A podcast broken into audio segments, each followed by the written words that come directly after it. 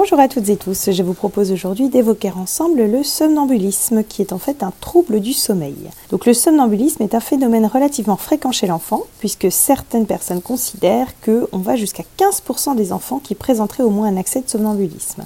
C'est un phénomène qui débute en général vers l'âge de 4 ans et disparaît la plupart du temps à l'adolescence. Les garçons sont plus touchés que les filles. Classiquement, une crise de somnambulisme débute dans les 3 heures qui suivent l'endormissement. L'enfant se lève et déambule lentement, maladroitement, se cognant aux objets et aux murs. Ses yeux sont grands ouverts et son visage est figé. Il peut réaliser des actions complexes lors de ses accès de somnambulisme, comme ouvrir un placard, déplacer des objets, se servir à manger. Il est très difficile à réveiller pendant la déambulation. L'enfant présente une amnésie immédiate de l'épisode, même s'il est réveillé pendant la crise. L'accès de somnambulisme peut se reproduire deux ou trois fois au cours de la nuit. Il dure en général moins de 10 minutes. Le somnambulisme est un phénomène banal, sans gravité, qui cédera spontanément à l'adolescence dans la plupart des cas. Par contre, l'enfant risque de se blesser en déambulant ou en manipulant des objets dangereux. Les formes de somnambulisme à risque sont d'ailleurs décrites. L'enfant, par exemple, qui peut adopter lors de ces épisodes des comportements dangereux comme ouvrir les fenêtres ou sortir de son domicile.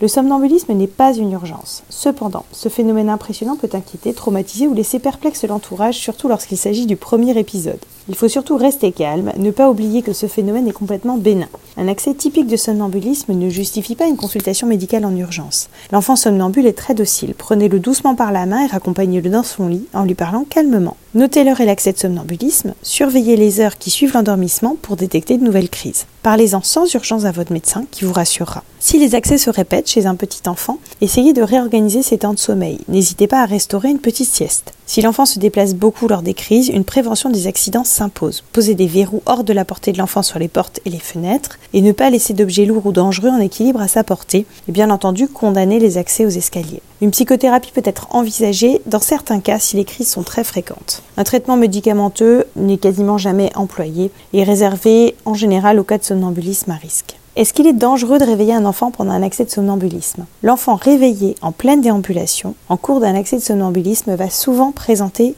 une brève période de confusion, de désorientation, d'agitation. Il ne comprend pas où il est, ce qu'il fait hors de son lit, et cette situation peut être source d'anxiété. En cas de réveil, la réaction classique est donc habituellement une crise de larmes, sans aucune autre conséquence. J'espère que vous en aurez appris plus sur le somnambulisme et que vous serez paré en cas de situation qui pourrait vous mettre en difficulté. Bonne journée à toutes et tous.